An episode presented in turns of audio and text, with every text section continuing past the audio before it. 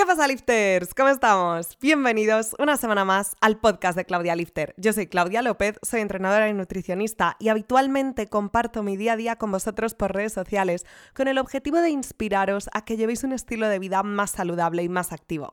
Todo esto lo hago siempre con un carácter muy motivacional y creé este podcast para traeros contenido más educativo y así compartir con vosotros todo lo que sé sobre entrenamiento, nutrición, motivación, suplementación, cardio, en fin, todo lo que necesitas saber para conseguir tu mejor versión. Últimamente me habéis preguntado mucho por aparatos para reducir la cintura, así que hoy vamos a dedicar todo este episodio a cómo conseguir una cinturita de avispa. Dentro intro y vamos a por ello.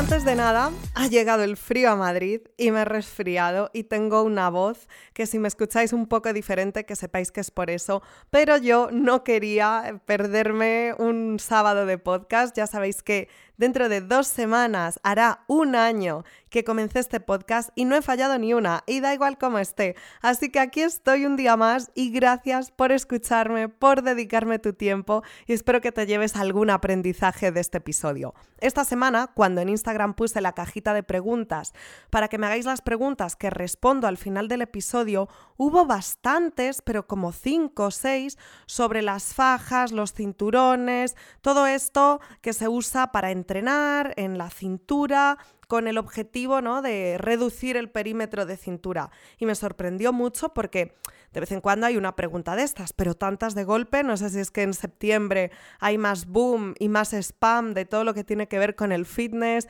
la vuelta a la rutina, ponerse en forma y la gente busca soluciones fáciles o no sé si ha sido coincidencia, pero me parece que hoy deberíamos hablar de eso de las cosas que sí funcionan para tener la cintura más finita, más estrecha, menos perímetro, de las cosas que no funcionan, de para qué sirve un cinturón o una faja y de todos los tipos que hay. Así que vamos a empezar por ahí. Hay que diferenciar entre cinturones de entrenamiento y fajas de estas que simplemente te aprietan, que se venden como fajas reductoras de cintura.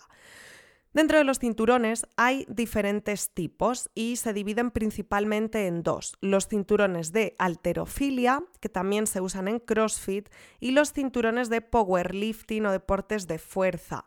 Normalmente los cinturones de alterofilia tienen una parte más ancha en la zona lumbar y una parte más estrecha en la zona del abdomen y se suelen cerrar con una hebilla.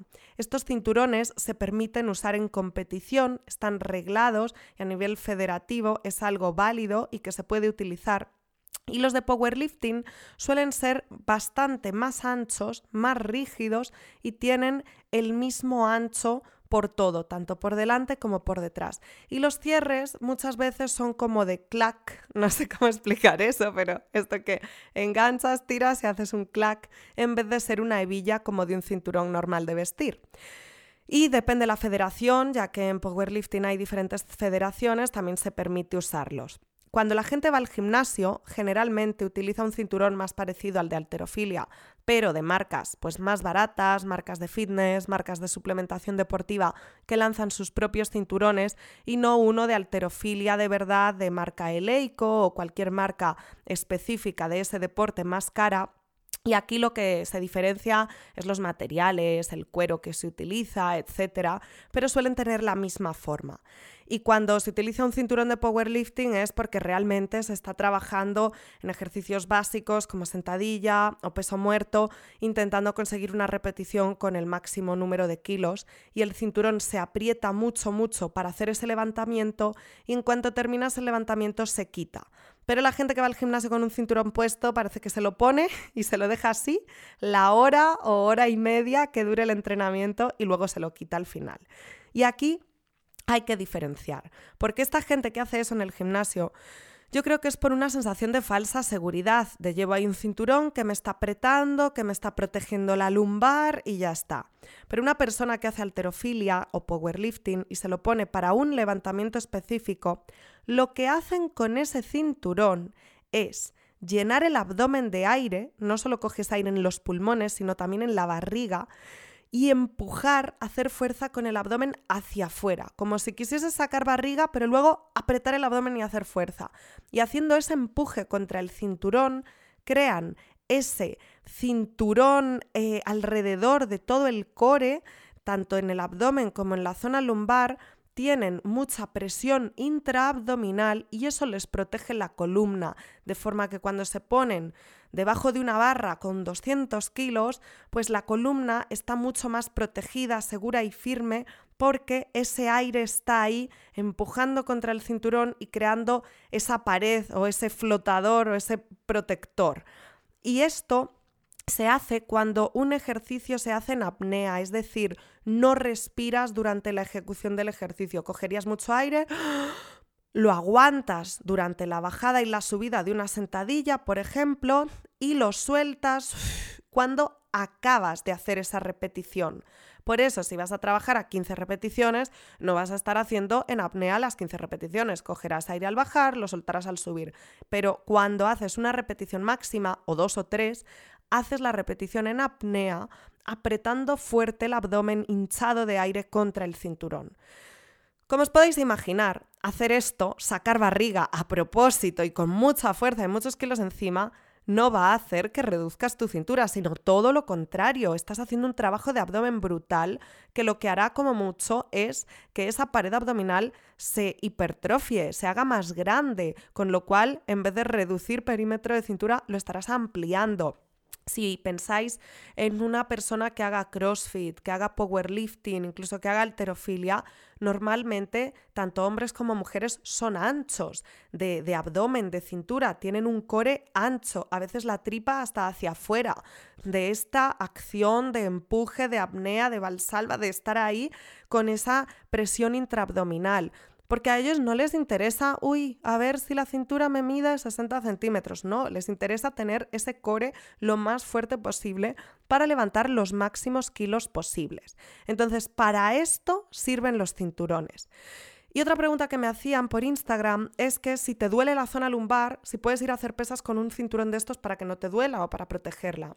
Y esto me parece un error muy grave, ya que si tú tienes dolor y no trabajas sintiendo ese dolor, intentando que ningún ejercicio te produzca molestias, o sea, hay que trabajar alrededor del dolor, no con dolor, eh, y te pones un cinturón como para forzar más todavía, es como si te duele una rodilla y te pones una rodillera y te pones a hacer sentadilla. Bueno, quizás si eres un atleta que tiene que competir mañana no te queda otra, pero si eres una persona que va al gimnasio y en vez de intentar hacerlo sin dolor y si te duele paras, lo que haces es ponerte una rodillera para no sentirlo y hacerlo igualmente, con el cinturón es lo mismo. Entonces yo no recomiendo esto bajo ningún concepto, de hecho, el hacer pesas, el hacer ejercicios como peso muerto, como sentadilla, con cargas. El objetivo de eso debería ser fortalecer tu musculatura para no tener esos dolores lumbares en el día a día, para mejorar tu postura, tener más fuerza, una mayor higiene postural y eliminar dolores y que entrenes para la vida, que coger unas bolsas del suelo y llevar la compra y subir escaleras no te cueste y no sientas molestias. Entonces ir a hacer ese entrenamiento con molestias y encima ponerte una protección para no sentirlas y estar forzando me parece un error muy grave. Así que yo no recomiendo el uso de cinturones a no ser que ya se esté buscando un rendimiento deportivo de levantamiento de kilos máximos, pero incluso yo que nunca me he planteado competir en estos deportes de fuerza, haciendo peso muerto con 140 kilos, haciendo sentadilla con 100, 110 kilos, jamás he utilizado un cinturón. Eh, no digo que no sea beneficioso, para levantar más kilos lo es, pero al final si no vas a competir en ello y necesitas toda ayuda extra que puedas obtener legalmente y permitido por tu competición, eh, porque hay otros tipos de cinturones o de accesorios que no se permiten, pero el cinturón sí, pues entonces yo no le veo sentido, prefiero hacerme más fuerte con mi propio cuerpo sin utilizar nada. Así que hasta ahí con los cinturones. Y ahora vamos a pasar a las fajas. Las fajas tienen un uso totalmente diferente. Cuando tú te pones una faja apretada que no te permite respirar bien, lo que haces es estar perdiendo tono en el abdomen. La faja te sujeta ahí, no te permite activar bien el abdomen, no te permite respirar bien, no te permite hinchar esa barriga de aire y los pulmones porque te aprieta hasta las costillas, porque normalmente el cinturón es un poco más estrecho, pero la faja coge desde debajo del pecho hasta la pelvis. Entonces, al estar apretándote toda esa zona, hace que el abdomen se vuelva menos funcional y que tú no puedas tener tanta activación o hacer tanta fuerza en un ejercicio. ¿Esto qué hace? Bueno, pues si tu objetivo es puramente estético y no de rendimiento y te da igual los kilos que levantes y puedes sacrificar rendimiento llevando esa faja, Sí puede ser que por no activar el abdomen vayas perdiendo tono muscular en esa zona y entonces se vaya haciendo un poquito más pequeñito.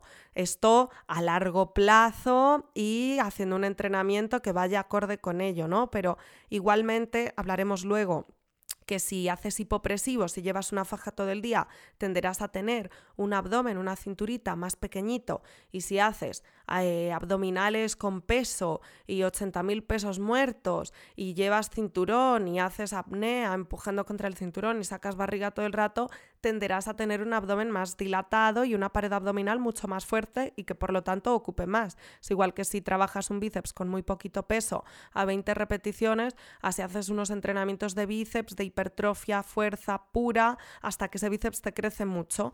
Pues el abdomen hay que pensar que es otro músculo más y toda la pared abdominal y la zona lumbar. Entonces, cuanto más la trabajes, más va a crecer. Así que si tu objetivo es de fuerza, hipertrofia, de rendimiento, cinturón si lo necesitas y a tope a meterle kilos. Pero si tu objetivo a nivel estético es tener la cintura lo más fina posible, lo de la faja yo no creo que sea algo necesario, pero sí puede beneficiarte. Es como estas mujeres en algunas tribus que se van poniendo un collar tras otro en el cuello y van alargándolo y afinándolo y cada vez más apretado y más alto y más largo, si se quitan todos esos collares después de años, se les cae el cuello, pierden toda esa musculatura y, no tienen fuerza para sostener el peso de su propia cabeza, como un bebé cuando nace que hay que sujetarles el cuellito y luego esa fuerza la vas consiguiendo, pues si la pierdes durante años porque esos collares metálicos te están sosteniendo el cuello, cada vez está más largo, más finito, más tal, pero luego te lo quitas, pasa eso. El abdomen, como siempre nos tiene que mantener de pie y erguidos, pues aunque utilices una faja mucho tiempo, no te va a pasar que se te caiga a medio cuerpo, ¿no? Pero sí va a pasar que cada vez tengas menos fuerza ahí. Y entonces, bueno, eso tampoco es súper beneficioso. Tener una zona lumbar y un core, un abdomen fuerte es muy importante para muchas cosas. Pero lo que sí digo es que llevar una faja que haga que no lo actives puede ayudarte a tener menos perímetro de cintura. ¿Yo lo recomiendo? No. ¿Pero puede funcionar? Sí, puede. Ahora bien, es muy importante tener en cuenta dos cosas a la hora de hablar de perímetro de cintura. Una cosa es la alimentación, ya que hay alimentos que bien porque te sienten mal, tengas sensibilidad o intolerancia o ya una alergia o alimentos que fermenten en el intestino, em, esto puede hacer que te veas con el abdomen más dilatado y que la cintura, por lo tanto, no sea tan fina. Entonces, por un lado, tenemos que, si queremos tener la cintura lo más fina posible, seguir una alimentación, llevar una nutrición que no tenga mm, inflamación, que no te produzca inflamación.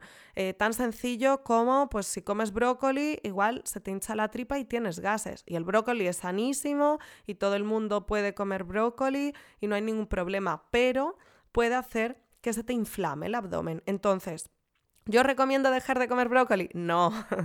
Pero si mañana tienes una sesión de fotos y quieres verte con la cintura lo más fina posible, pues quizá los dos días antes el hacer un consumo de fibra bajo y casi no comer vegetales y no comer cosas integrales y evitar los lácteos o el gluten para que tu abdomen se vea lo más plano posible y que tengas la cintura lo más fina posible, sea beneficioso para esa ocasión. Entonces aquí estamos hablando de estética y no de salud, ya que por salud comer una buena cantidad de fibra todos los días sería lo ideal.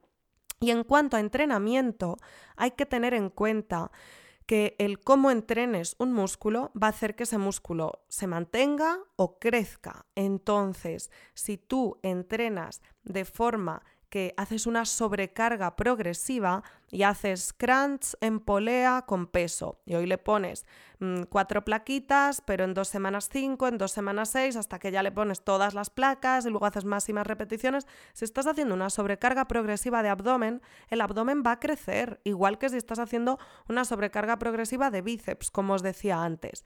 Sin embargo, si entrenas abdomen solo de forma isométrica, con unas planchas, porque no quieres que ese abdomen eh, cargue con peso de ningún tipo ni se desarrolle, y si haces ejercicios eh, hipopresivos para conseguir controlar el transverso, que es la musculatura profunda del abdomen. Vamos a hablar de esto. El abdomen, lo que vemos como los cuadraditos, ya sean seis u ocho, eso es el recto abdominal. Luego tenemos los oblicuos, que, hay un oblicuo mayor y uno menor, que son los que están a los lados. Cuando trabajamos abdomen de forma lateral, lo que estamos trabajando ahí son los oblicuos de ambos lados.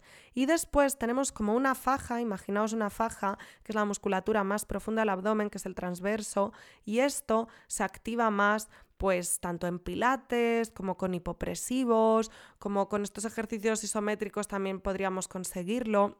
Y esto lo que hace es que tengamos más control abdominal. Si tú tienes un mayor control abdominal y el abdomen está con cierta tensión, con cierto grado de tensión durante el día, pues no se te irá la tripa hacia afuera. Y al final eso va a hacer que parezca que tienes un abdomen más plano y una cintura más finita.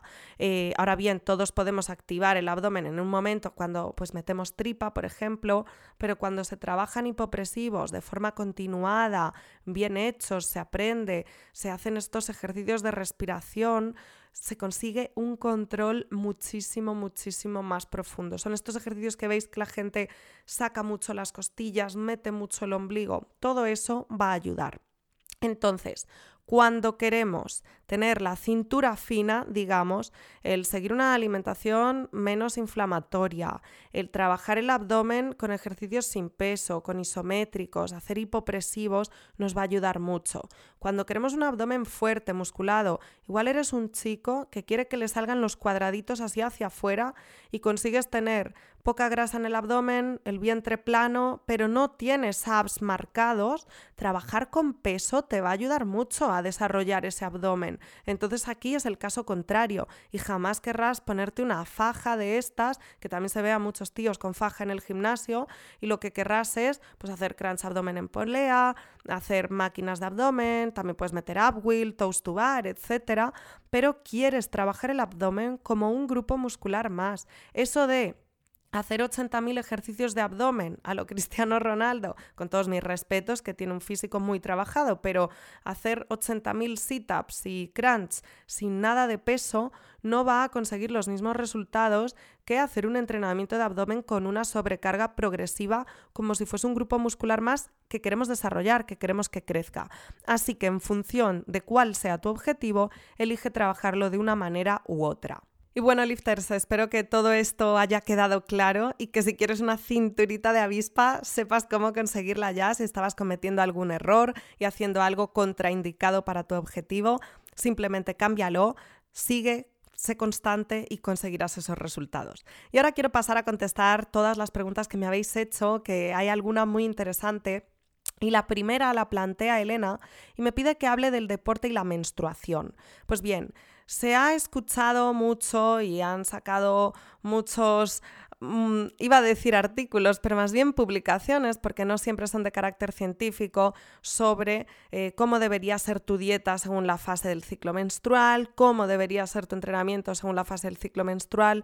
Y al final yo creo que seguir una alimentación saludable y adecuada en calorías y no tener sobrepeso o eliminar esos kilos de grasa extra y hacer ejercicio, todo eso va a ayudar a que tu síndrome premenstrual sea mucho menor, disminuya, menos doloroso, menos molestias y a que tengas un ciclo menstrual pues más regular, todas tus hormonas estén más reguladas y no haya alteraciones. Ahora bien, hay personas muy sanas que tienen cualquier cosa como endometriosis o síndrome de ovario poliquístico y son cosas con las que hay que vivir, pero tener unos hábitos saludables siempre va a ayudar a que todo eso sea más llevadero. Por ejemplo, Muchas hormonas femeninas, muchos estrógenos se producen en las células de grasa. Y si tenemos muchos kilos de grasa extra, vamos a tener una sobreproducción de esas hormonas. Y esto puede acarrear mm, muchas molestias, incluso acné, un síndrome premenstrual muy doloroso, etc. Y cuando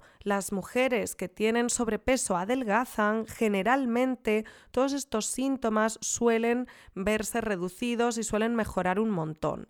Ahora bien, una persona sana con una regla regular, que, que hace todo lo que tiene que hacer bien, come bien, hace ejercicio, etc y que el día antes de la regla o el primer y segundo día de regla tiene dolor, se encuentra mal, está cansada, que, nos pasa a la mayoría, descansa, olvídate de tu entrenamiento y de tu programación, a no ser que seas un deportista, una deportista profesional y que no te quede otra, si ya te cuidas todo el mes, cuando realmente tienes molestias, te duele el abdomen, te duele la zona lumbar, tienes esas contracciones de útero que, que son como calambres, quédate en el sofá viendo una peli, come algo que te apetezca y ya al día siguiente, a los dos días, rendirás mucho mejor y estarás genial en el gimnasio dándolo todo.